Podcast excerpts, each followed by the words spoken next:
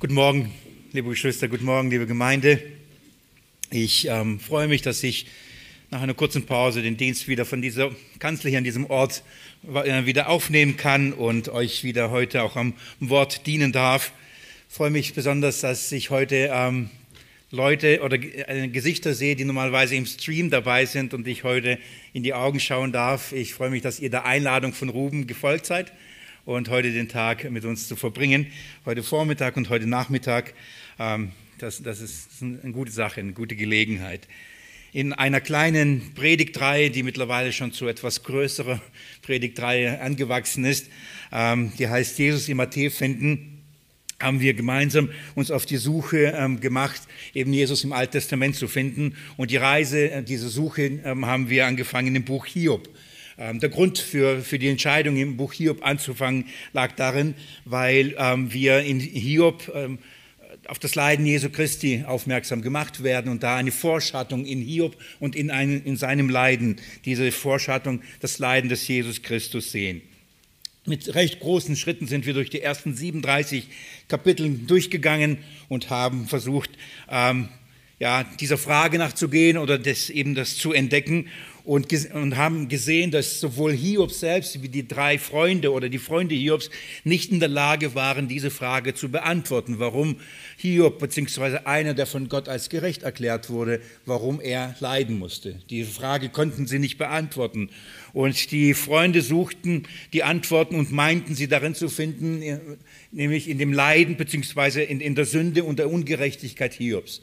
Also Hiob leidet äh, aus dem Grund, weil das Gericht Gottes ist. Er hat gesündigt, er hat gefehlt, er war gottlos und darum hat Gott ihn auch ähm, dafür bestraft. Also war sein Leiden Strafe für seine Sünde. Das haben die drei Freunde behauptet. Elihu ging, einen anderen Weg und er sagte, dass es Bewahrung war dass Hiob sich nicht überhebt und sich versündigt gegen, gegen Gott und dass es eine Lektion ähm, ist und äh, dass die Hiob zu Buße leiten soll, die Hiob zu Umkehr führen soll. Also ist das keine Strafe von Gott, das Leiden Hiobs gewesen, sondern es war Korrektur und Umkehrzucht.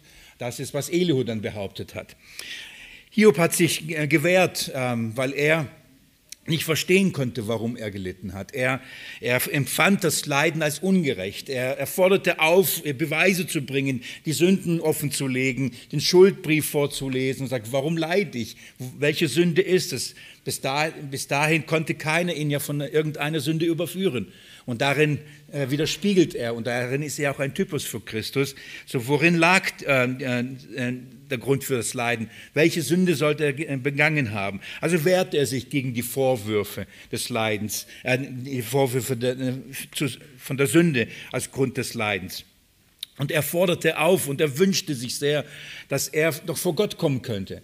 Er wollte die Sache mit Gott besprechen, er wollte die Sache vor Gott bringen und er wollte mit äh, Gott ähm, aufzeigen und dass er eigentlich zu Unrecht leidet. Er wollte ähm, seine Sache vor Gott bringen und, und, und, erklären, da ist doch nichts, warum leide ich?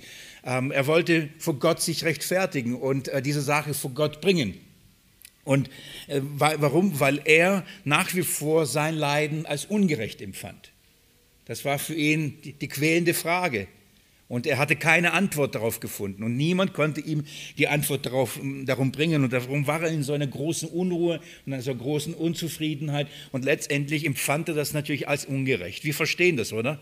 Wenn wir den Grund für das Leiden nicht kennen und nicht verstehen, warum wir bestimmte Dinge erleben oder warum bestimmte Dinge äh, uns treffen, dann, dann fühlt sich das als ungerecht an. Ja? Wenn wir dann verstehen, warum, dann ähm, ist es äh, erträglicher, das Leiden. Also wünscht sich Hiob sehr intensiv vor Gott treten zu können und vor Gott diese Sache vorbringen zu können. Und er ist überzeugt, wenn er die Gelegenheit hat, vor Gott zu kommen und mit Gott das zu besprechen, dann klärt sich das sehr schnell. So das, das wird offensichtlich und es wird klar, dass ähm, da keine Schuld und keine Sünde ist und das ist so sein Wunsch. Und sein Wunsch erfüllt sich. Gott kommt und spricht mit ihm. Er bekommt eine Antwort, er bekommt eine Gelegenheit, vor Gott seine Sache äh, vorzubringen. Doch ist die Antwort etwas anders, als er sich erwartet hat und ist die Begegnung etwas anders, als er das erwartet hat. Die Kapitel 38, und ich möchte euch bitten, mit mir da eure Bibel aufzuschlagen, die Kapitel 38 bis 42, beziehungsweise die Antwort ist bis Kapitel 41, da haben wir die Antwort Gottes auf Hiobs Ringen, auf Hiobs Fragen. Kapitel 38 bis 41. Bevor wir uns diese Antwort Gottes anschauen, ähm, würde ich gern beten, denn es ist keine einfache Predigt, das sind keine einfachen Kapitel. Und ich würde gerne uns nochmal dazu einladen, aufzustehen zum Gebet. Vater im Himmel, unseren Herrn Jesus Christus, wir brauchen deine Offenbarung. Letztendlich, wir können viel über dich reden, viel darüber nachdenken, meinen, Dinge zu verstehen und zu, zu erkennen und zu erklären zu können, ob in unserem Leben oder im Leben der anderen, die Dinge dieser Welt. Aber letztendlich ist die Antwort nur darin zu finden, wenn du dich uns offenbarst, wenn du uns Erkenntnis deiner selbst gibst. Und das ist mein Gebet. Jesus Christus, dass du durch dein Wort zu uns redest, zu jedem Einzelnen redest und jedem Einzelnen das offenbarst, was er hören muss damit er deine und die wahre Erkenntnis bekommt, deiner selbst. Vermagst du die Schwachheit dieser Predigt zu gebrauchen, Herr, Weisheit zu geben, Erkenntnis und Verständnis zu geben, Jesus Christus. Je tiefer ich in diesem Buch studiere und weitergehe, und ja, umso, umso hilfloser fühle ich mich und schwach fühle ich mich in der Erklärung so bitte ich dich, Herr, gib wirklich Weisheit, gib deine Worte, diesen, auch diesen herrlichen Abschnitt auszulegen. In deinem Namen will ich es bitten. Amen. Ich habe wirklich damit gerungen und lange überlegt und ich hatte die Zeit nach der letzten Predigt bis zu der heutigen Predigt ähm, Zeit darüber nachzudenken, wie ich diesen Abschnitt ähm, auslegen möchte. Wie, wie, wie kann ich das in einer Predigt predigen, was wir als Antwort Gottes in diesen Kapiteln haben? Immerhin sind das mehrere Kapitel und das ist schon mal eine große Herausforderung. Wie fasst man das zusammen? Wie bringt man das auf den Punkt, was die Antwort Gottes in diesen, in diesen, in diesen Kapiteln ist? Aber auch, wir haben so reichlich ein Versen und dann reichlich ein Inhalt, das auch wirklich würdig wäre und es gut wäre, im Einzelnen betrachtet zu werden. Je nach Zählweise, je nach, wie, nachdem, wie man die Verse und die Fragezeichen Zeichen, die wir hier in diesem Abschnitt haben, zählen, haben wir über 70 Fragen, die Gott dem Hiob stellt. Und es wäre es sehr gewinnbringend, mit, mit Sicherheit jede einzelne Frage nachzugehen. Gott stellt ja nicht ohne Grund die Fragen Hiob. Und so ist über 70 Fragen, die Gott persönlich Hiob stellt. Das sind wichtige Fragen, gute Fragen, die er stellt. Es ist lohnenswert, jede einzelne Frage nachzugehen und nach, nach, auch ebenfalls nach einer Antwort zu suchen. Und ähm, deswegen ist die Herausforderung, wie packt man das, wie packe ich das heute in, in eine Predigt alles hinein? Ähm, das Besondere an diesem Abschnitt, das Besondere an dieser Antwort Gottes, die wir hier in diesem Abschnitt haben, ähm, ist eben, dass Gottes Antwort noch mehr Fragen aufwirft, als es eigentlich man ahnt oder denkt, dass es eine Antwort gibt. Es beginnt und Gott antwortete Hiob und dann denkt man, jetzt kommt man endlich dazu. Jetzt gibt es eine Antwort, jetzt wird es aufgelöst und jetzt wird alles klar. Und dann liest man und dann kommt eine Frage nach der anderen, eine Frage nach der anderen. Und der eine und das andere, der andere, der vielleicht diesen Abschnitt oder diese Verse oder die Kapitel schon gelesen hat und schon selber nach der Frage, äh, nach der Antwort gesucht hat, der, dem geht es vielleicht wie vielen anderen. Man hat so das Gefühl, ähm, man ist mehr verwirrt, als, als, als, man Verständnis und eine Antwort bekommen hat. Und so schlussfolgern auch nicht wenige, auch Ausleger und auch Leser, dass ähm, in Gottes Antwort eigentlich keine befriedigende Antwort für Hiob, Hiobs gibt. Ja, für Hiob gibt. Und man, man schlussfolgert so auch als, als Resümee für dieses Buch, ähm, Hiob bekommt keine Antwort auf, seine, äh, auf sein Ringen. Es gibt keine Antwort auf das Leiden, zumindest nicht hier in diesem Buch. Und so bleibt Hiob sozusagen mit seinen Fragen stehen und bleiben wir mit unseren Fragen nach dem Leid, nach dem Leid stehen. Ähm, ich denke anders darüber. Ich bin davon überzeugt, dass Hiob seine Antwort bekam. Hiob bekam seine Antwort. Und äh, nochmal, das ist das Besondere in diesem Kapitel, dass Hiobs Antwort in den Fragen war. Hiob bekam die Antwort oder Gott beantwortete Hiob seine, seine Fragen nach dem Grund seines Leids in all diesen 70 Fragen.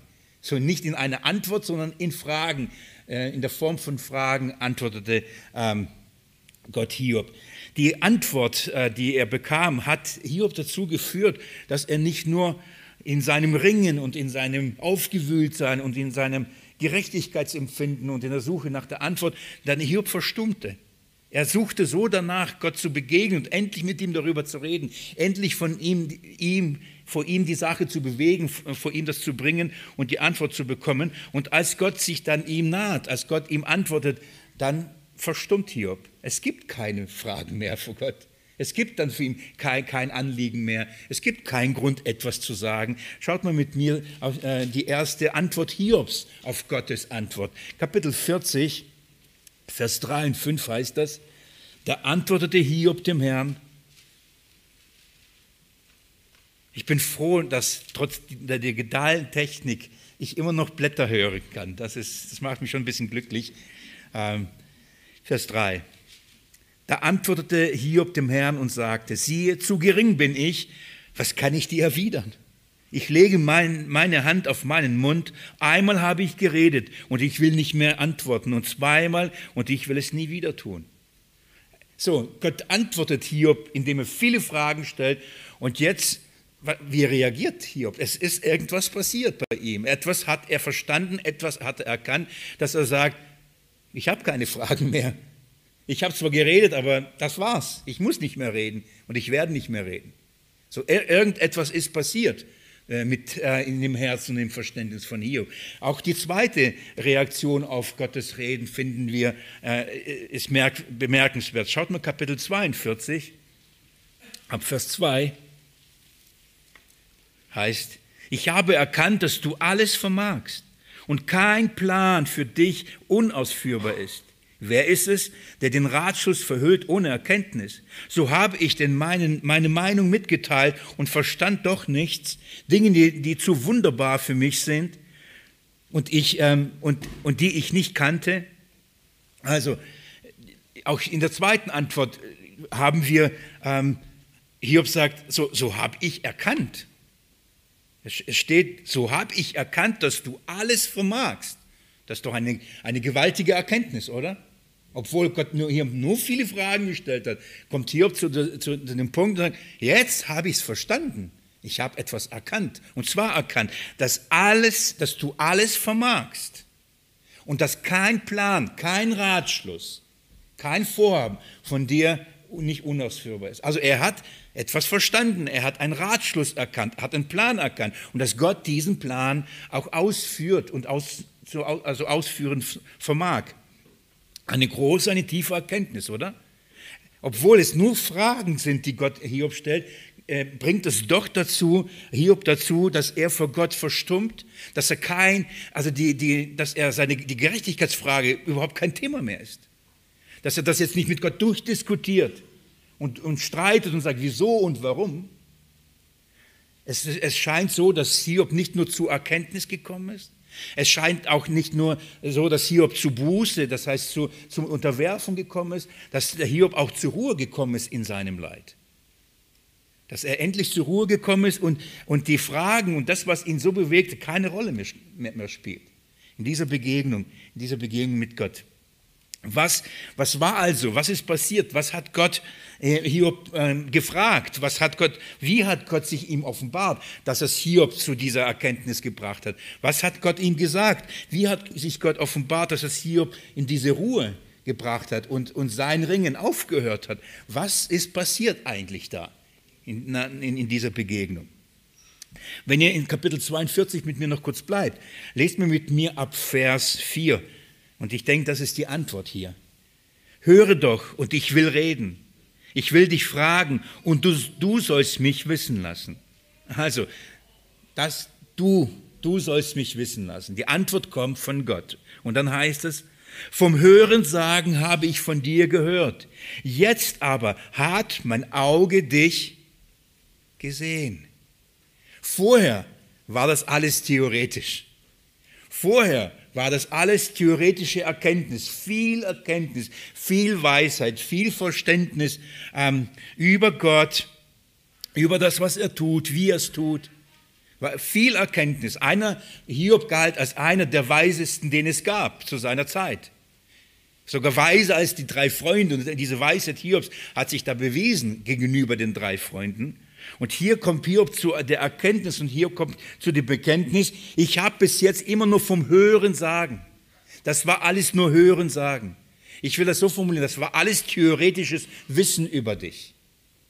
Und dieses theoretische Wissen über Gott, über ihn und was er tut und wie er es tut, all das, was ihr alles da besprochen und geredet haben und wir in den letzten 13 Predigten das intensiv angeschaut haben, all das vermochte nicht Hiob in die Ruhe zu bringen. Auch sogar vielleicht das richtige Wissen, das richtige Verständnis vermochte nicht in die Ruhe zu bringen. Was vermochte ihn aber in die Ruhe zu bringen? Hier heißt es, jetzt aber hat mein Auge dich gesehen, darum verwerfe ich mein, und jetzt übersetzen manche Übersetzer, die Elberfelder, mein Geschwätz. Ich will hier ein bisschen in die, mich für, für Hiob aussprechen.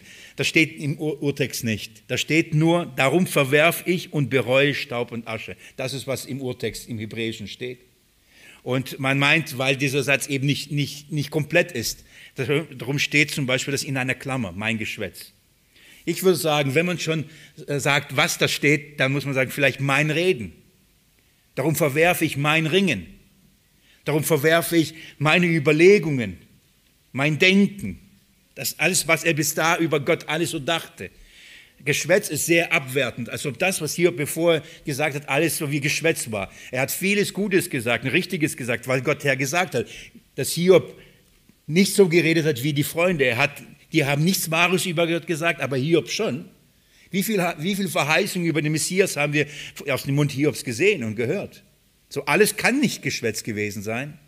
Aber das, was Hiob hier verwirft, er verwirft sein Ringen. Er verwirft seine Fragen. Er verwirft sein, sein Unmut oder sein Empfinden. Es ist ungerecht. Das, was ich erfahre, ist ungerecht und darin liegt eine Ungerechtigkeit.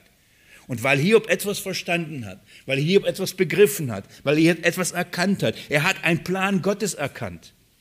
Und er sagt, jetzt, jetzt habe ich erkannt, du vermagst alles, kein Plan. Also hat er irgendeinen Plan gesehen, den du tust, kann, kannst, kein Plan ist für dich unausführbar. Also Gott führt einen Plan aus. Und darum, und im Wissen dieses Planes, konnte Hiob jetzt zur Ruhe und sagen, okay, dann ist mein Ringen und meine Forderung, schaffe mir Recht und all das und das ist ungerecht, das ist weg, das ist vorbei.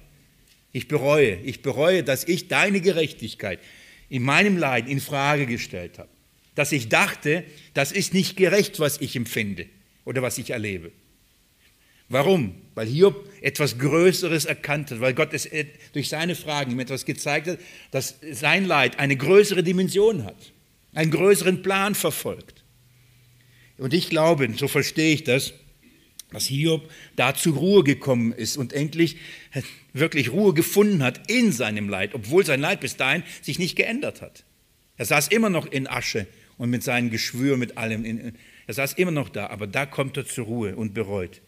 Was ist der Schlüssel? Und ich glaube, der Schlüssel zum Verständnis, nicht nur dieser Kapitel, der Schlüssel zum Verständnis des Buches Hiobs und der Schlüssel zum Verständnis der Frage nach dem Leid ist die persönliche Offenbarung Gottes.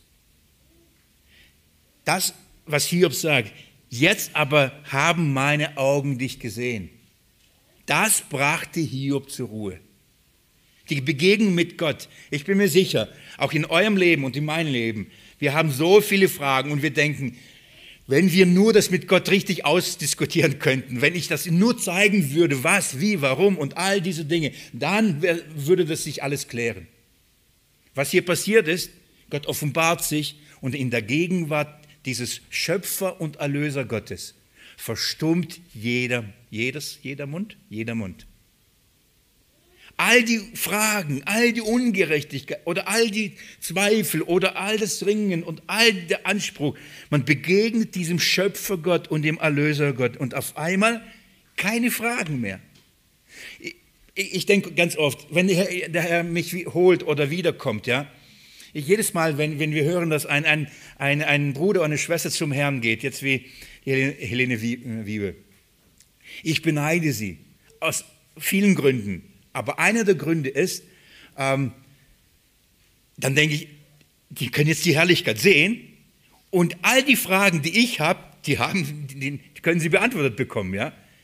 Dann, dann stelle ich mir vor, dann würde ich kommen und anfangen, äh, Mose zu fragen und, und, und Hesekiel zu fragen, Zacharia, wie hast du das gedacht? Und Jesus zu fragen, Gott selbst zu fragen. Aber dann lese ich das und ich glaube, in der Gegenwart vor Gott, im Schauen seiner Herrlichkeit, keine Fragen mehr.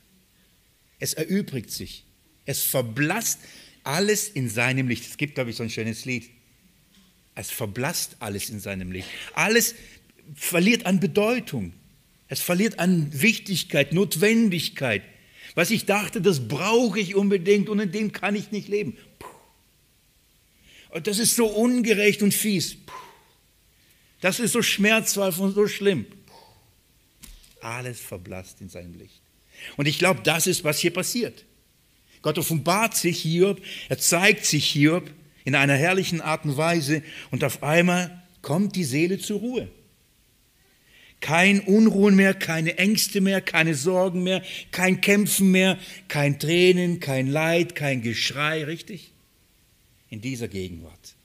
Und das, denke ich, hat Hiob hier erfahren. Es ist, ich will das jetzt nicht runterspielen, es ist gar nicht so wichtig, ähm, ob Hiob auf alle Fragen eine Antwort gefunden hat und dann, ach, okay, jetzt verstehe ich. Das ist nicht das, was Hiob zur Ruhe gebracht hat. Es ist die Begegnung mit Gott, die Hiob zur Ruhe gebracht hat. Es ist das, das Schauen der Herrlichkeit Gottes, des Allmächtigen. Gott als den Allmächtigen zu erkennen, ihm zu begegnen. Andersrum, von, wenn Gott uns die Möglichkeit und die Gnade schenkt, ihn als den Allmächtigen zu schauen, wenn er sich in seiner Allmacht uns offenbart und wie wir ihn sehen können, mit, einem, mit, einem, mit Augen, die den Verstand übersteigen. Nicht mit einer rationalen oder mit einer wissenschaftlichen oder mit einer persönlichen oder einer intellektuellen Erkenntnis, sondern in der Begegnung mit Gott. Und ich muss euch ehrlich sagen, das ist mein persönliches Zeugnis. In, in den tiefsten und schwierigsten Zeiten meines Lebens oder Stürmen meines Lebens, wann kam ich zur Ruhe? Das sind die Momente, in denen Gott sich mir persönlich offenbart hatte. Und in dieser Gegenwart kam ich zur Ruhe. Und ich muss be be bezeugen, die Umstände haben sich gar nicht geändert. Vielleicht später danach, wie bei Hiob. Aber die Umstände blieben da, die Stürme blieben, die Schwierigkeiten blieben, aber ich kam zur Ruhe. Warum? Ich sah den Allmächtigen und ich sah den Erlöser. Und das hat Ruhe verschafft. Und das ist das, was hier Hiob hier erlebt und was ich denke, was wir in diesen Kapiteln hier offenbart bekommen. Liebe Geschwister, darum in der Erkenntnis Gottes als den Schöpfer und in der Erkenntnis Gottes als der Erlöser kommt die Seele, kommt der Mensch mit seinem Ringen und mit seinem Leid zur Ruhe. Und das sind die beiden Antworten, die Gott Hiob gibt. Er offenbart sich ihm erstmal als der allmächtige Schöpfer und dann offenbart er sich als der allmächtige Erlöser. Und in dieser Erkenntnis oder in dieser Offenbarung erkennt Hiob das, was ihn wirklich, ähm, ja, wo, wo, er bereut und sagt, okay, das ist keine Diskussion mehr, keine Frage mehr. Wer, welche Erkenntnis brauchen wir von dem Schöpfer und Erlöser? Wer ist der Schöpfer und Erlöser?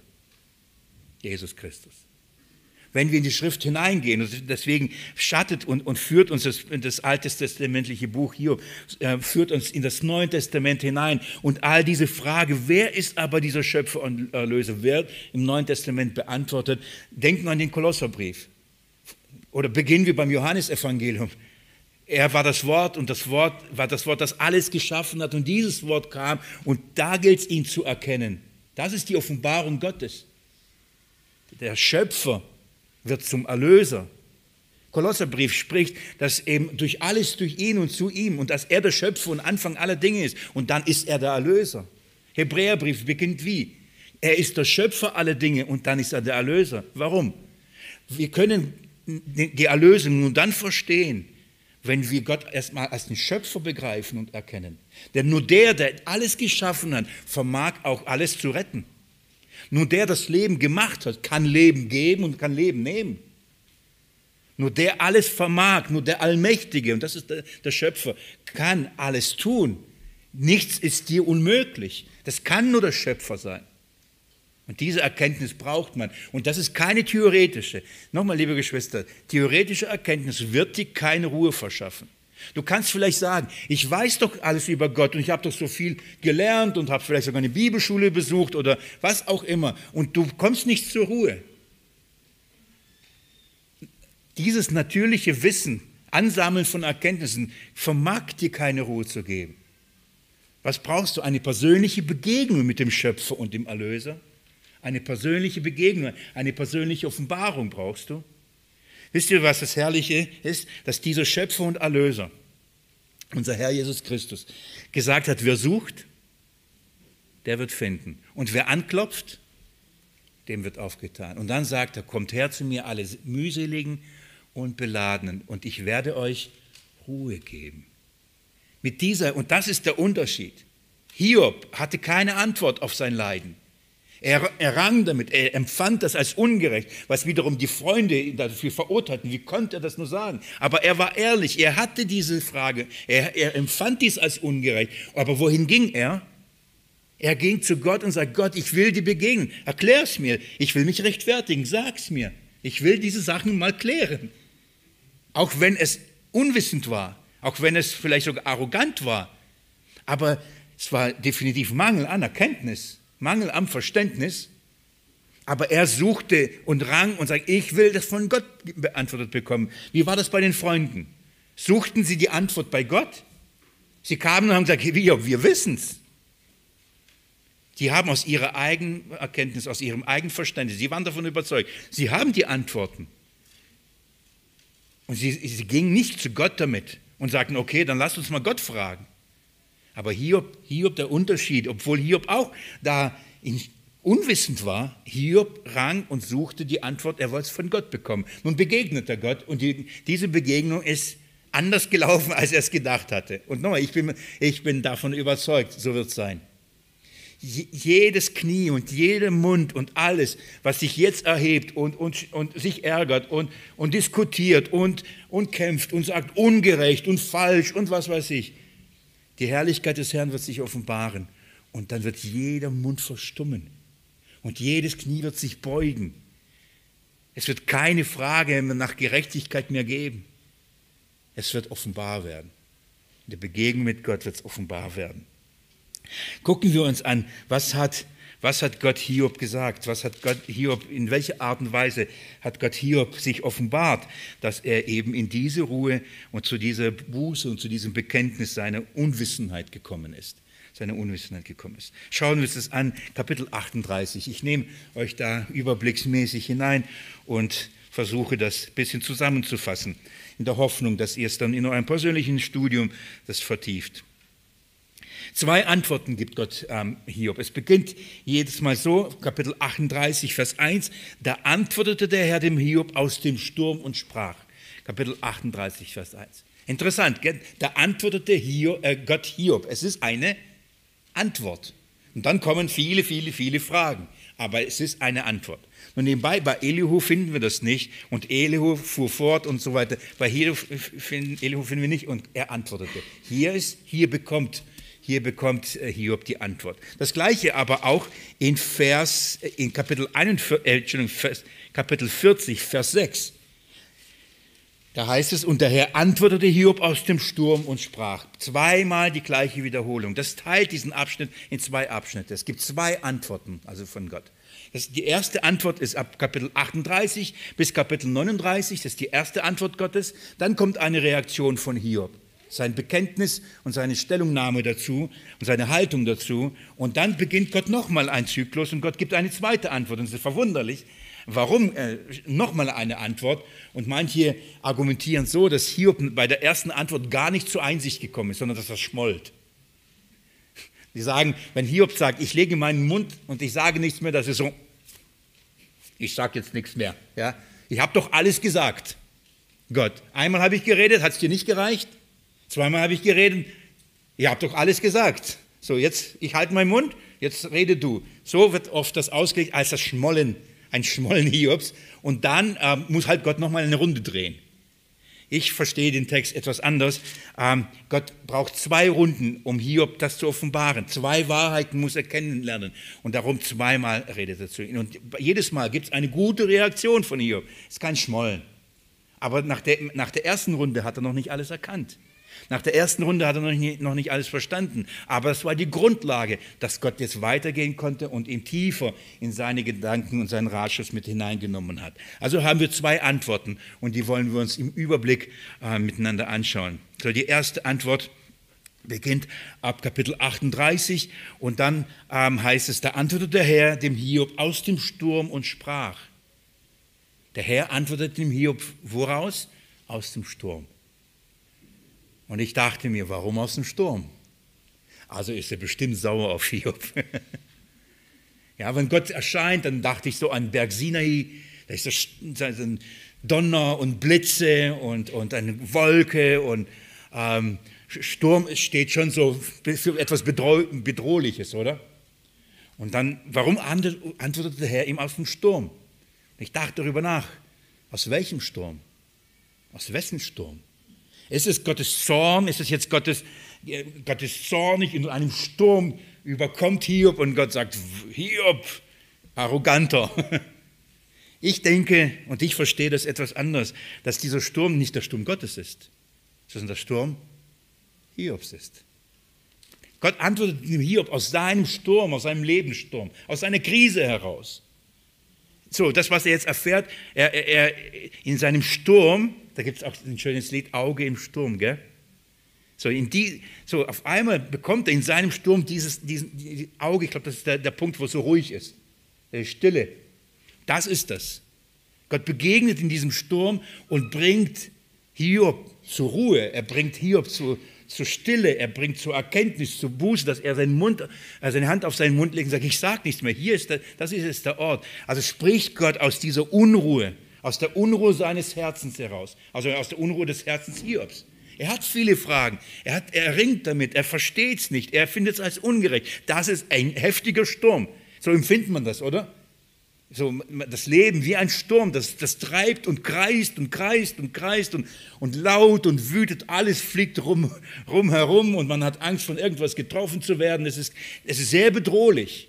Und aus dieser Bedrohtheit, aus diesem, wir verstehen, was Hiob da in seinem Leben als ein Sturm erlebt, aus diesem Sturm heraus, so verstehe ich, redet Gott und spricht zu ihm. Und was mir auffällt ist, er sagt zu ihm, er stellt ihm eine Frage und er beginnt und nur noch Fragen, Fragen. Ich hätte jetzt erwartet, dass Gott sagt, Hiob, sei still. Hiob, du dummer, Hiob, du bist ein Mensch, ich bin Gott, du bist ein Sünder und, und, und, und. So klassisch, oder? Klassisch in der Weise vielleicht, wie die Freunde es getan haben. Aber was wir hier nicht finden, ich, ich habe es mehrmals, mehrmals durchgelesen, Gott tut nicht das, was die Freunde getan haben. Klagt Gott in diesem Abschnitt, in seinen beiden Reden, er Hiob irgendeine Sünde. Sagt Gott, Hiob, du leidest, weil du gesündigt hast. Die haben recht. Der Sündelohn ist der Tod. Interessanterweise, Gott stellt Hiob und überführt Hiob nicht von seinen Sünden und sagt, na, ich weiß ja, die Freunde wissen nicht, welche Sünde, aber ich weiß, welche Sünden. Das macht Gott nicht. Er, er, er stellt Hiob schon Fragen, und, und, aber die Fragen ziehen auf etwas anderes hin. Nicht, Hiob, du hast, du hast ähm, Sünde, darum leidest du. Hiob, ähm, Gott antwortet Hiob und sagt, Hiob, du hast keine Ahnung, warum du leidest. Es gibt einen Grund, warum du leidest. Und dir fehlt das richtige Verständnis. Dir fehlt die, die, richtige Erkenntnis. Du überschaust es nicht. Du siehst es nicht. Du, du kannst es nicht begreifen, warum du leidest. Dir fehlt eine Perspektive. Und zwar welche? Gottes Perspektive. Und warum fehlt sie dir? Du bist kein Schöpfer. Und du bist kein Erlöser. Du bist nicht Gott. Und weil du nicht Gott bist, und weil du das nicht kannst, was ich kann, und weil du das nicht tust, was ich tue, kannst du es nicht verstehen. Es sei denn, ich offenbare es dir. Es sei denn, ich zeige es dir. Gott wirft Hiob Unkenntnis vor, ja. Er sagt, du verstehst Dinge nicht, darum komme ich und gebe dir eine Antwort, ich antworte dir. Aber Gott wirft nicht Hiob Sünde vor und sagt, dein Leiden ist in der Sünde begründet. Das, was alles, was die Freunde getan haben, sagen, es hat was mit deiner Sünde zu tun. Davon ist nicht die Rede bei Gott. Aber spätestens dann würde man doch erwarten, dass Gott jetzt Hiob von der Sünde überführt. Gott sagt, es, es, ein, es hat eine größere Dimension. Es geht um größere Dinge. Ich habe etwas Größeres vor damit. Und das ist, was Hiob verstehen muss. Es gibt etwas über das hinaus und sein, sein Leiden hat einen weit größeren Grund, eine weit größere Dimension als das, was wir Menschen überschauen. Und in dieser Erkenntnis, glaube ich und, und, denke ich, kann Hiob das annehmen, obwohl er noch nicht mal komplett alles weiß, weil die letztendliche Offenbarung des Grundes kommt in, in den Sohn Jesus Christus. Aber das reicht ihm. Das reicht ihm zu verstehen. Ah, Gott hat einen Plan damit. Und dieser Plan ist für ihn ausführbar. Er, er kriegt ihn hin. Liebe Geschwister, ich glaube, ich sage es jetzt schon, weil wenn ich es nachher vergesse, das ist die Botschaft. Wenn wir Gott in dieser Weise erkennen und verstehen, dass er mit dem, was er vorhat, was er verheißen hat und versprochen hat, dass er zum Ziel kommt und nichts und niemand seinen Plan durchkreuzen kann, wenn wir das erkennen in der Weise, nicht mit unserem Verstand nur intellektuell, sondern wenn wir Gott so sehen, dann beruhigen wir uns. Dann können wir inmitten unserer Stürme wirklich ruhen. Und diese Stürme toben gerade um uns überall. Da zu ruhen, diese Erkenntnis. Also beginnt er und sagt, schaut mal, Vers 12, wer ist es, der den Ratschluss verdunkelt mit Worten ohne Erkenntnis? Zuerst mal, er sagt nicht, Hiob, du verdunkelst den Ratschluss ohne Erkenntnis. Er fragt, wer ist es? Und was ist die Antwort? Das ist eine spannende Frage. Wer ist es, das verdunkelt? Ist es Hiob? Hiob wird später sagen, ja, auch ich. Aber ist es Hiob allein? Es waren die Freunde genauso. Jeder, der die Begegnung mit Gott nicht hat, jeder, der die Erkenntnis Gottes kann und tut das, er verhüllt den Ratschluss Gottes ohne Erkenntnis. Wenn er den Ratschluss Gottes nicht kennt, wenn er den Plan Gottes nicht kennt, wenn er seine Allmacht nicht kennt, dann ist alles Gerede, alles fromme Gerede und alles religiöse Gerede nur Verdunkelung, nur Verschleierung. Es geht um den Ratschluss Gottes. Aber man muss ihn verstehen. Wie kann man den Ratschluss Gottes verstehen? Was ist der Ratschluss Gottes? Was ist das Geheimnis Gottes? Die Menschheit und die Welt in seinem Sohn zu erlösen und den Feind, ihn und durch ihn am Kreuz zu besiegen. Wer das, diese Erkenntnis nicht hat, kann nur den Ratschluss Gottes verdunkeln. Also beginnt Gott mit dieser entscheidenden Frage und fordert Hiob auf und sagt, antworte mal darauf. Okay, Hiob, so bevor wir jetzt bevor du mir deine Sachen vorbringst, bevor wir über die Gerechtigkeit und über die Ungerechtigkeit in deinem Leiden reden, bevor wir uns diesem Thema widmen, lass uns mal, beantworte mir erstmal mal ein paar Fragen. Lass uns mal äh, ähm, das Niveau herstellen. Lass uns mal ein paar Dinge klären. Was brauchst du? Was musst du verstehen? Wer musst du sein, um das um, um, um deine Frage richtig beantworten zu können. Er beginnt und sagt, Vers 3, gürte doch dich wie ein Mann, deine Lenden, dann will ich dich fragen und du sollst mich belehren. Das Bild des Gürtens ähm, ist, ist, aus der alten eben Zeit, aus dem Orient und aus der Zeit Jesu. Das waren die Männer trugen dann noch ähm, äh, lange Kleider bzw. Gewänder und Mäntel und um dann ähm, bereit sich zu machen zum Laufen, zum Gehen, um eben nicht zu stolpern. Ich frage mich immer, wie die Frauen mit den Röcken, also mit langen Röcken laufen können. Ähm, um gut laufen, schnell laufen zu können, hat man das hochgebunden und ein Gurt äh, drum äh, gegürtet und dann blieb eben das, der Rock und der Mantel eben oben und dann hatte man Beinfreiheit, so dass man halt die Waden gesehen hat. so, und, und, dann konnte man schnell laufen. Und das ist, das ist ein Bild, mach dich bereit. So, bist du bereit? Gott sagt, bist du bereit, mir ein paar Fragen zu an? Du hast ein paar Fragen an mich. Bevor du dich an mich richtest, bist du bereit, mir ein paar Fragen zu beantworten? Belehre mich. Lass uns mal darüber reden. Und dann beginnt Gott und ich, das wäre jetzt der Punkt, wo wir jeden Vers, jede 70 Fragen, viel, oder? Alles durcharbeiten könnten, das wäre aber ein anderes Studium. Und das, wie gesagt, das wäre keine kleine Predigtreihe mehr. Ich bin mir sicher, Es würden ein paar Predigten brauchen. Aber ich will euch das so zusammenfassen und an einem Beispiel etwas aufzeigen. Gott beginnt und stellt ihm die erste Frage und, und, er, und er stellt ihm die Frage nach, dem Schöpf, nach der Schöpfung.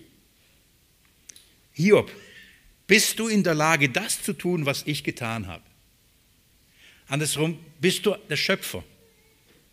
Wenn du der Schöpfer bist, dann bist du in der Lage, über diese Frage nachzudenken. Wenn du das kannst, wenn du die Allmacht hast, die ich habe, dann sind wir auf dem gleichen Niveau. Dann können wir darüber über die Gerechtigkeit und Ungerechtigkeit streiten und, und, und das durchaus diskutieren, ob das gut oder gerecht war oder ungerecht war. Wenn du auf, diese, auf, dem gleichen Niveau bist wie ich, und da, wer musst du dazu sein? Und dann stellt er ein paar Fragen und sagt, guck mal, kannst du das alles, was ich kann? Tust du das alles, was ich tue? Verstehst du das alles, was ich verstehe? Tust du das? Und er stellt ihm ein paar einfache Fragen eigentlich. Und jeder, der das durchliest, muss sagen, eine, oh, schwierig. schau mal, wie er beginnt. Das ist ein Beispiel. Oder, oder bevor ich äh, ein Beispiel gebe, nur damit das Prinzip. Er stellt ihm die, ähm, er steht, äh, äh, äh jetzt habe ich geschrieben, er steht ihm, äh, stellt ihm erstmal die nicht belebte Schöpfung vor. Er beginnt bei der Erde, er geht zum Meer, er geht dann zum Licht und den Sterne und all diese Dinge. Das heißt, die sagt, unbelebte Schöpfung stellt, stellt er ihm vor. Und sagt, kannst du das tun? Kannst du irgend etwas so machen? Kannst du das planen, es schaffen und es am, am Laufen halten? Kriegst du das hin? Nur als Beispiel. Kannst du einen Stern machen oder einen Planeten und ihm die Kreislaufbahn geben und er bleibt in dieser Kreislaufbahn und fliegt da nicht raus? Kriegst du das hin? Kannst du sowas machen? Und dann nicht nur ein Stern, sondern viele, oder? Ich, da, da schwirrt einiges da oben rum. Kriegst du das hin, dass es funktioniert? Kriegst du, äh, kannst du die Erde so machen, wie sie ist, dass sie so funktioniert, wie sie funktioniert? Mit all den Abläufen, mit all den Gesetzmäßigkeiten. Kannst du, kannst du das dir nicht, kannst du nicht das, nicht nur was machen, sondern kannst du dir sowas ausdenken? Kannst du die Schöpfung dir sowas ausdenken? Die ganzen Blumen, die, die Bäume, die Tiere. Kannst du, hast du überhaupt die Kreativität, mal nicht nur einen Baum zu machen, sondern halt viele Bäume zu machen? Nicht nur ein Tier zu machen, viele Tiere zu machen. Und alle so unterschiedlich. In ihrer Art, in ihrem Leben, in ihrem in Instinkten und Aussehen. Kannst du sowas? Die Frage ist doch obligatorisch, es ist doch klar, oder? Wer kann das? Niemand kann das. Also redet er und zeigt ihm die unbelebte Schöpfung und sagt, kriegst du es hin? Dann geht er hin und zeigt ihm die belebte Schöpfung. Er redet über Tiere und sagt, kriegst du das hin? Und die Beispiele sind faszinierend und ich bin mir sicher, dass, dass die Beispiele auch bewusst gewählt sind von Gott. Denn mit jeder Frage hat er natürlich eine Stoßrichtung. Ich mache euch noch ein Beispiel. Äh, guckt, guckt mir die ersten Fragen an. Ab Vers 4. Da heißt es, wo warst du, als ich die Erde gründete? Das ist eine interessante Frage. Wo war er? Ja, das verstehen sogar die Kinder. Den gab es nicht. Nirgendwo ein Gedanke Gottes, ein Plan Gottes, aber den gab es nicht einmal. Das heißt, war er dabei, als Gott so die Erde geplant hat? Die Welt geplant hat, wie sie beschaffen sein wird, was auf ihr passieren wird, warum sie geschaffen wird, wie sie geschaffen wird, was der Zweck von diesem Planeten sein wird, dass sie auf einmal neben all anderen Planeten, die nicht bewohnt, bewohnt sein wird, dass Menschen drauf leben, wohnen können, Tiere drauf. War Hiob dabei und sagt, Gott, das muss man überlegen, wie können wir das hinkriegen? Wie machen wir es am besten, dass es gerecht wäre? Warst du dabei, als, als ich diesen Plan gefasst habe? Als ich, äh, schaut mal, wir können nachlesen, teile es mit, wenn du Einsicht kennst. Wer hat ihre Maße bestimmt, äh, wenn du, das, wenn du es kennst? Oder wer hat über die Messschnur ausgespannt? Worauf sind ihre Sockel äh, eingesenkt? Oder wer hat ihren Eckstein gelegt, als die Morgensterne miteinander jubelten und die Söhne, Götter, äh, Söhne Gottes jauchzen? Warst du dabei, als der Ratschluss Gottes bezüglich der Erde gefasst und ausgeführt worden ist? Warst du dabei? Wir haben hier natürlich poetische Sprache und ich bin mir sicher und ich habe ein bisschen gehört und gelesen, wenn man ins Hebräische jetzt geht, dann kann man sogar an den Begriffen wie Sockel und so weiter, hier geht es nicht um buchstäbliche Säulen und da ist so eine flache Erde drauf. So, das ist nicht das, was hier die Schrift sagt, das ist eine poetische Sprache. Und bis in das Hebräische kann man den Aufbau der Erde von dem Kern über all die Stufen an diesen Versen hier aufzeigen, wie Gott die Erde in seiner, ihrer Beschaffenheit geschaffen hat. Mit der Kruste und allem drum und dran. Herrlich. Aber nicht ohne Grund wird diese poetische Sprache so gebraucht. Und zwar mit den Begriffen von Säulen, mit den Begriffen von Eckstein. Als Gott die Erde plante, für wen plant er sie? Als er den Eckstein legte, wer ist der Eckstein? Wen, warum haben die Engel, eine Umschreibung von Morgen, Sterne und Söhne Gottes, warum haben sie so jubiliert? Haben sie gedacht, boah, so ein toller Planet, das ist ja genial, so eine Erde. Sind sie aus der Fassung, weil sie noch nie, weil sie gestaunt haben, wie Gott die Erde geschaffen hat? Mit Sicherheit was faszinierend. Schon erstaunlich, gell? Als Gott die Erde schuf, haben die Engel, die saßen da und waren begeistert. Aber ich glaube, die Begeisterung war einen Weiten noch größere, weil sie gesehen haben, warum und für wen er diese Erde, als Gott beschlossen hat, einen Eckstein zu legen. Was ist ein Eckstein? An dem wird alles ausgerichtet. Wegen dem und, und der bestimmt, warum, wie, was äh, gebaut wird. Das ist ein Bild vom Bau eines Hauses. Das heißt, Gott hat einen Ratschluss gefasst, vor Grundlegung der Welt ein Haus zu bauen. Und das auf der Erde und hat dafür einen Maßstab hingelegt, einen Eckstein. Ich bin mir sicher, mittlerweile sind wir so kundige und wir wissen, Epheser Kapitel 2, dass, wer ist der Eckstein und wessen Eckstein? Der Gemeinde. Das ist doch Jesus Christus. Petrus, im Petrusbrief, 1. Petrusbrief, wird davon gesprochen, dass Gott einen Tempel baut, ein Haus baut, mit, mit, äh, mit kostbaren Steinen. Und wobei der Eckstein Christus ist, den die Bauleute verworfen haben. Warum jubilierten so die Engel? Als sie Gottes Ratschluss sahen, als er vor Grundlegung der Welt geplant hat, eine Erde zu bauen und was er damit verbunden hat, nämlich Christus, wem sie ihm gehört. Darum ist er ja der Schöpfer der Erde. Er hat das getan. Warum? Sie widerspiegelt seine Herrlichkeit. Und dann wird dieses Haus, äh, diese, die Erde als ein Haus bezeichnet, als Bau eines Hauses, nicht ohne Grund. Das ist eine Bildesprache. Und so, nur als Beispiel, geht er durch und stellt so die Schöpfung vor und stellt in gewisser Weise auch den Ratschluss, den Plan vor. Interessanterweise, wenn er jetzt nur, wenn er über das Meer redet, wenn er über das Meer redet, dann redet er in der Sprache einer Geburt, eines Säuglings. Lass mich Vers 8 vorlesen. Wer hat das Meer mit Türen verschlossen, als es hervorbrach, den Mutterschoß enthüllt, äh, Mutterschoß ent, entquoll? Als ich Gewölk zu seinem Gewand machte und Wolkendunkel zu seinen Windeln. Das ist ein Bild einer Geburt. Ein, da, ist ein, da, da entquillt etwas den Mutterschoß. Ich werde darauf nicht mehr weiter eingehen. Die, die Bildersprache von Gewand, das heißt äh, eingewickelt, wie ein Baby nach der Geburt eingewickelt wird. Dann ist die Sprache von einem Windeln bekommen.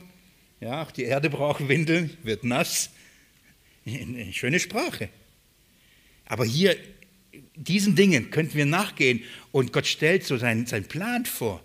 Eine, eine Geburt, eine neue Schöpfung, die er, und all diese Dinge. Stück für Stück nimmt er am Hiob und sagt, Hiob, kannst du dir sowas ausdenken? Ich, ganz ehrlich, ich kann mir nicht mal die poetische Sprache so ausdenken, um das so zu beschreiben.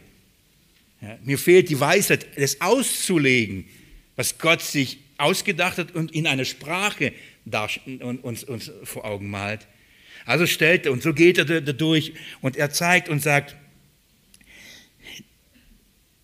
bist du in der Lage, dieses Fundament zu legen? Bist du in der Lage, ja oder nein? Kennst du die Grenzen des Meeres? Kannst du die Meere begrenzen? Liebe Geschwister, die, in, die Meere in der Bibel stehen für Völker. Kannst du sagen, wie weit sie kommen und wo ihre Grenze ist? Ja, bist du in der Lage? Er spricht über Tag und Nacht, ob er ähm, das schaffen kann. Er, er redet und spricht über die unerforschten Tiefen der Erde, unerforschten Tiefe des Meeres, über den, den Ort des, der Finsternis und des Todes. Hast du darüber Gewalt? Kannst du die Türen da aufmachen oder zumachen? Bist du in der Lage? Er redet darüber, über die Herkunft des Lichts Weißt du, woher das Licht kommt und woher das Licht hingeht? Bis heute studieren die Wissenschaftler und wollen herausfinden, was das mit dem Licht auf sich hat. Kennst du das Licht? Kannst du das Wetter bestimmen? Bist du in der Lage? Weißt du, wo der Schnee herkommt und warum und all diese Dinge? Kennst du die ganzen Gesetzmäßigkeiten? Ich bin mir sicher, dass ein paar Punkte, ah, ja, ja, mit dem Schnee, da kenne ich mich aus. Ja. Aber kannst du es machen? Ich kann mich erinnern, ich saß in, in, in einem Studiengang und ähm, ein Lehrer wollte uns deutlich machen, dass äh, unser Glaube gar nicht so unwissenschaftlich ist. Und er hat gesagt, ja, dem ging es so darum zu zeigen, hey, für die Glaubensfragen gibt es auch schlüssige Antworten und die sind gar nicht so geistlich, wie man immer so tut. Man sagt, glaube einfach nur. Und er wollte das deutlich machen äh, an dem Beispiel ähm, am Regen.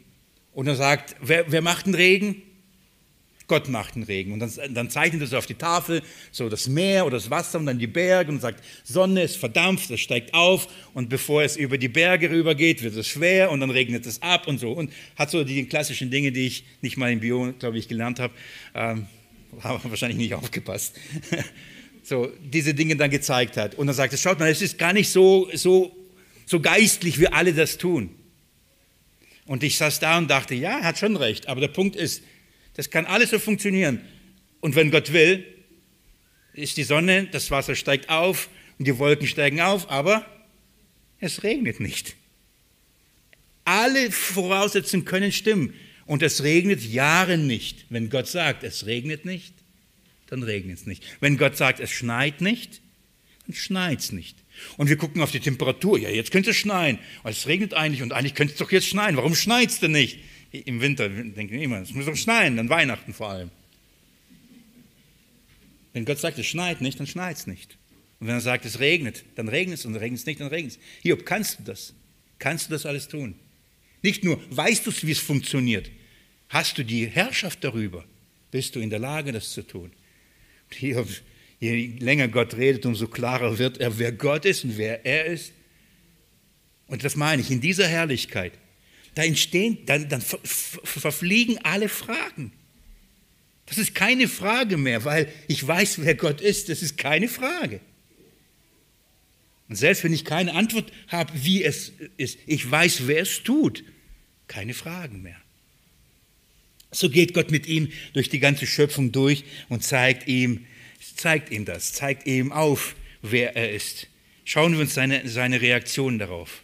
Schauen wir uns Kapitel 40. Verzeiht mir, wenn ich jetzt nicht jedes Beispiel, nicht jede, nicht jede Frage danach gehe. Nur, nur, nur, vielleicht fasse ich es so zusammen, sorry, vielleicht fasse ich es so zusammen. Nachdem er so diese unbelebte Schöpfung so durchgegangen ist, geht er durch die belebte Schöpfung. Er beginnt beim Löwen. Er redet dann über den Raben. Und er fragt zum Beispiel, ähm, weißt du, wie, wie sie sich ernähren? Und weißt du, wann sie sich ernähren? Und was, weißt du, was passiert, wenn sie sich nicht ernähren können? Dass sie zu mir schreien und ich ihnen Nahrung sogar besorge. Hast du eine Ahnung davon? Er spricht darüber, er redet über den Steinbock und die Hirschkuh und sagt, weißt du, wie das mit, Nach mit dem Nachwuchs da bei denen passiert? Kriegst du das hin? Er, redet, er geht weiter und, und, redet über den Wildesel und Wildling.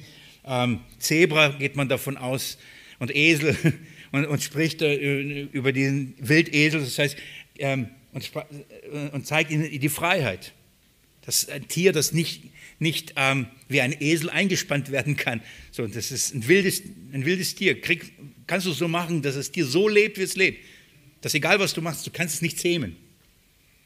Er spricht über den Büffel, über die Straußhähne, über ihre Sorglosigkeit. Die legt ein Ei und haut ab, ist ihr absolut egal, was mit diesem Ei passiert. Kannst du ein Tier machen, dass wenn es einen Jungen kriegt oder hinlegt, dass es ihm absolut egal ist.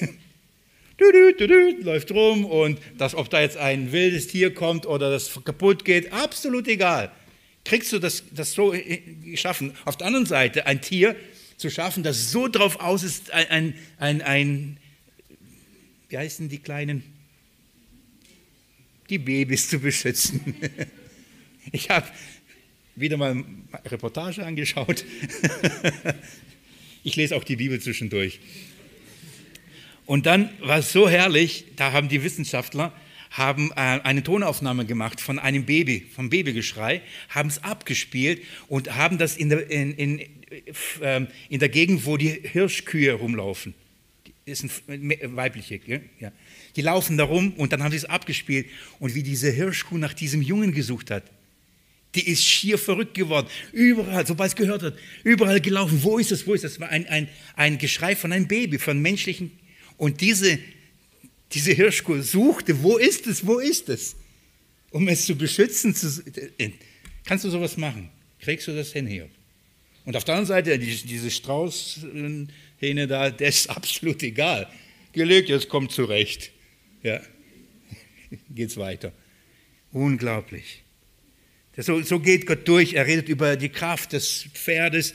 Er spricht über den Falkengeier, wie sie, in welchen Höhen sie jagen und all diese, faszinierend. In jeder Doku begeistert es mich. Und ich frage mich, ich, ich guck mal, ich kämpfe immer mit meiner Brille. Hoffe, dass ich das einigermaßen lesen kann. dann fliegt dieser Adler oben und kann von oben so eine kleine Maus sehen aus wie vielen Kilometern. Denke ich, Gott, warum hast du nicht mir solche Augen gegeben? Du kannst es doch. Hast mehrfach bewiesen. Du kannst es doch. So ein Gehör von Hunden. Ja, okay, ob das gut ist. Ja. Jeden Pieps zu hören, jeden Ton. Ihr versteht, worauf ich hinaus möchte. Das ist eine Herrlichkeit und Gott stellt, schaut mal, in all diesen Fragen und es braucht keine Antworten. Hiob war ja noch nicht dumm. Hiob hörte diese Fragen und mit jeder Frage immer kleiner, immer kleiner, immer kleiner. Er, er, Gott sagt erstmal, schau mal, Hiob, ich bin der Allmächtige. Darum beginnt Vers 40, Kapitel 40, ich mache das noch. Kapitel 40, Vers 1. Und der, Herr, und der Herr antwortete dem Hiob und sprach, mit dem Allmächtigen will der Tadler rechten? Was war also das Ziel Gottes in der ersten Rede? Sich als der Allmächtige zu präsentieren. Hier, willst du mich, Mensch, tadeln, dass ich das tue, was ich tue? Dass ich mit dir so umgehe, wie ich mit dir umgehe? Gott hat dem Hiob noch nicht gesagt, warum er mit ihm so umgegangen ist. Ich vermute nächsten Sonntag oder übernächsten. Aber er, er sagt erstmal, weißt du, ich bin der Allmächtige und willst du mich in Frage stellen?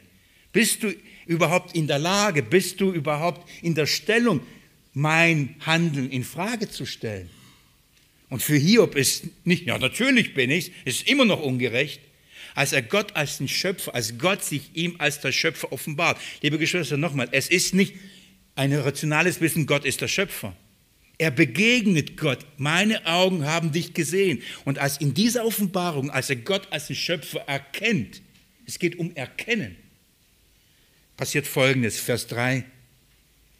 Da antwortete Hiob dem Herrn und sagte, siehe, zu gering bin ich. Das ist die Haltung. Das ist der erste Schritt. Jetzt aus diesem Ringen, ich will mit Gott das durchdiskutieren und Gott ist hier und ich bin hier und wir müssen darüber reden und das Ganze klären. Jetzt ist Gott unerreichbar und Hiob ist unten und er sagt, ich bin zu gering. Wenn ich nicht mal Antworten auf diese Fragen habe, wenn ich nicht mal diese Dinge tun kann, die du tust, was kann ich dir erwidern? Was könnte ich dir raten? Was könnte ich dir sagen? Liebe Geschwister, jede Ungerechtigkeitsfrage gegenüber Gott beginnt damit, dass wir den Menschen daran erinnern, wer er ist und wer Gott ist. Geht mit mir in den Römerbrief, Römerbrief Kapitel 9. Ich will euch ein Beispiel geben. Nicht ein neues Fass aufmachen, aber nur ein Beispiel geben. Was ist die Frage, wo am meisten die Gerechtigkeit Gottes diskutiert wird? Was ist die Frage, wo am meisten gesagt, das ist aber ungerecht in der Theologie? Die Erwählungslehre. Wenn Gott jemand erwählt, wenn Gott jemand als Gefäß des Erbarmens macht und ein anderes ein Gefäß des Zorns. Das ist doch ungerecht. Wenn er den Pharao verstockt, das ist doch ungerecht. Und wenn er den anderen sich barmherzig erweist, das ist ungerecht. Gott, das ist ungerecht. Und dann sagt man, dann will man mit Gott auf einem Ebene stehen und mit Gott darüber diskutieren, ist das gerecht oder nicht gerecht. Das ist permanent die Frage, wie kann das gerecht sein? Das ist nicht mein Gott, das ist nicht mein Gottesverständnis und, und, und. Mein Gott ist gerecht, das ist nicht gerecht. Als Paulus darüber spricht, Römer Kapitel 9, lass mich ab Vers 14 für euch vorlesen. Was sollen wir nun sagen? Ist etwa Ungerechtigkeit bei Gott? Auf keinen Fall. Merkt ihr, ist Gott ungerecht?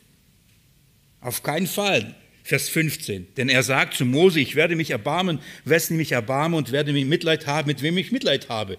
Ich mache das, was ich mache. Noch nicht gesagt, warum er es macht. Nun, Gott macht das. Und dann sieht man, was Gott macht. Er verstockt den einen, der anderen aber erbarmt er sich und man sagt, das ist ungerecht. Und bevor man die Antwort bekommt, warum Gott den einen verstockt und den anderen sich dem anderen erbarmt, muss eine Grundsatzfrage geklärt werden oder eine Haltung eingenommen werden. Und die findet ihr in Vers 19. Du wirst nun zu mir sagen, warum tadelt er noch? Denn wenn, wer hat seinem Willen widerstanden? Also wenn Gott es will, dann ist ja jeder seinem, dem Schicksal Gottes ausge, ausgeliefert. Und jetzt schaut mal Vers 20. Was ist die Antwort von Paulus? Ja, freilich Mensch, wer bist du, dass du das Wort nimmst gegen Gott? Was glaubst du, Mensch, wer du bist, dass du sagen kannst, das ist nicht gerecht? Die Gerechtigkeitsfrage wird nicht erstmal darin beantwortet, dass wir verstehen, was gerecht oder ungerecht ist, indem wir erstmal verstehen, wer Gott ist. Und das ist das, der erste Schritt bei Hiob. Und bevor Gott ihm darüber redet, über den großen Plan in offenbart, was Gott damit vorhat, sagte erstmal Hiob, wir müssen eine Grundlage schaffen. Weißt du, wer ich bin? Ich bin der allmächtige Schöpfer. Ich mache, was ich will. Und das musst du verstehen. Dann erklärt er aber, was er will. Und dann kommen wir zur Ruhe. Aber zuerst müssen wir als Geschöpf die richtige Haltung einnehmen und nicht uns als arrogant erweisen und sagen, ich, ich weiß, ich kann mit meinem Verstand kann ich die Gerechtigkeit Gottes erklären. Ich kann sagen, warum Erwählung gerecht oder ungerecht ist. Wer bist du Mensch? Hast du das alles gedacht? Hast du einen Mensch gemacht? Hast du den, den Verstand geschaffen? Hast du die Schöpfung gemacht, dass du dich anmaßt, Gott sagen zu können, was gerecht oder ungerecht ist? Schaut mal mit mir nochmal Vers 21. Oder hat der Töpfer nicht Macht über den Ton aus derselben Masse, das eine Gefäß zu Ehre und das andere zu Unehre zu machen? Gott ist der Töpfer, wir sind sein Ton. Ein Klumpen Erde wird genommen. Adam. Und dann knetet Gott es zu und macht zu einem Menschen.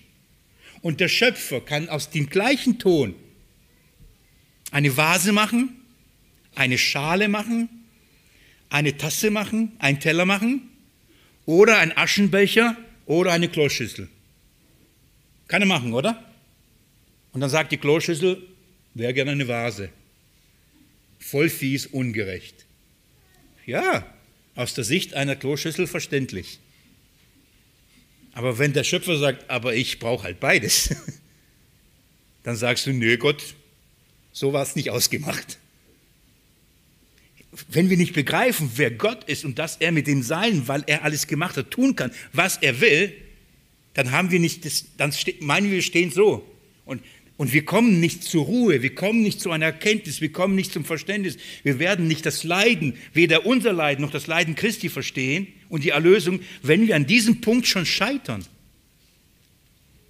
Es beginnt, dass wir Gott als den allmächtigen Schöpfer anerkennen. Dann kommen wir zur Ruhe. Was glaubt ihr, warum der Feind so darauf aus ist, Gott als den Schöpfer zu verleugnen? Warum ist das so ein Kampf in dieser Welt, dass nicht Gott der Schöpfer ist? Weil es ist der Beginn der Erkenntnis, dass Gott auch der Erlöser ist. Also sagt Hiob, siehe, zu gering bin ich. Was kann ich dir erwidern? Ich lege mein, meine Hand auf meinen Mund. Einmal habe ich geredet und ich will nicht mehr antworten. Und zweimal und ich will es nie wieder tun. Das ist kein Schmollen. Das ist Demütigung. Ich habe verstanden, ich bin zu gering. Ich kann meine Frage über, das, über mein Leid und warum das gerecht oder ungerecht, ich kann es nicht beantworten. Ich bin nicht der Schöpfer. Vorher dachte Hiob, ich, er kann es beantworten. Er, er, er, er hat gelitten, er hatte keine Sünde, das war ungerecht. Also war die Antwort, es ist ungerecht. Das ist menschliches Verstand. Hiob aber hatte keine Erkenntnis, dass Gott mit dem etwas vorhat. Also jetzt kommt Hiob an den Punkt und sagt, oh nee, okay, langsam dämmert es mir. Langsam verstehe ich. Du bist größer als ich. Das ist der erste Schritt. Der erste Schritt zur Erkenntnis. Der zweite kommt nicht heute. Der zweite kommt nicht heute. Ähm, nachdem Gott die Schöpfung vorgestellt hat, ich, ich, ich baue ein bisschen Spannung auf. Ja? Nachdem Gott die Schöpfung vorgestellt hat, geht weiter und stellt zwei, zwei komische Tiere vor. Einer heißt Behemoth, ich habe Behemoth gesagt, und, und, alle Russlandsdeutschen haben es verstanden. Der Rest hat gedacht, von was redet er da? Ein Behemoth und ein Levitan, Leviathan. So zwei Tiere. Warum redet er jetzt über zwei Tiere? In seiner zweiten Antwort spricht über so merkwürdige, merkwürdige Tiere. Und ich möchte anhand dieser Stelle euch zeigen, was, in der zweiten, was sich hinter der zweiten Antwort verbirgt. Hier geht es, bei der ersten ging es, Gott ist der Schöpfer. Bei der zweiten wird es darum gehen, Gott ist der Erlöser. Und wie Gott das in wiederum in sehr poetischen und sehr interessanten, fragenden Art und Weise Hiob diese Wahrheit offenbart, das sehen wir dann in der nächsten Predigt über diesen Abschnitt. Und die Predigtreihe wird immer länger. Hatte gehofft, heute abzuschließen, nicht geschafft. Ich möchte aber beten und lade euch dazu aufzustehen. Und dich bitten, Jesus Christus, dass du mit uns diesen ersten Schritt gehst und nicht nur mit uns, sondern mit jedem Einzelnen, auch der mit dieser Frage ringt nach der Ungerechtigkeit vielleicht in seinem Leben, in seinem Leiden. Er sagt, warum, warum lässt du das zu? Und sich vielleicht hofft, von dir gerecht und erklärt zu bekommen, Herr, schenk ihm diese Perspektive, dass er anfängt, in deine Ruhe einzugehen. Herr, antworte ihm auf seine Fragen und sein Klopfen und offenbare du ihm dich als der Allmächtige, der alles vermag, der vor Grundlegung der Welt alles geplant hat und alles so ausführt und alles auch so geschieht, wie er es gedacht hat. Herr, damit er in diesen Dingen auch wirklich zur Ruhe kommt. Das ist mein Gebet für jeden einzelnen Hörer, für jeden einzelnen Besucher und für mich selbst. In meinen Stürmen, in meinen Stürmen rede zu mir und zeige mir, du bist der Allmächtige. Amen.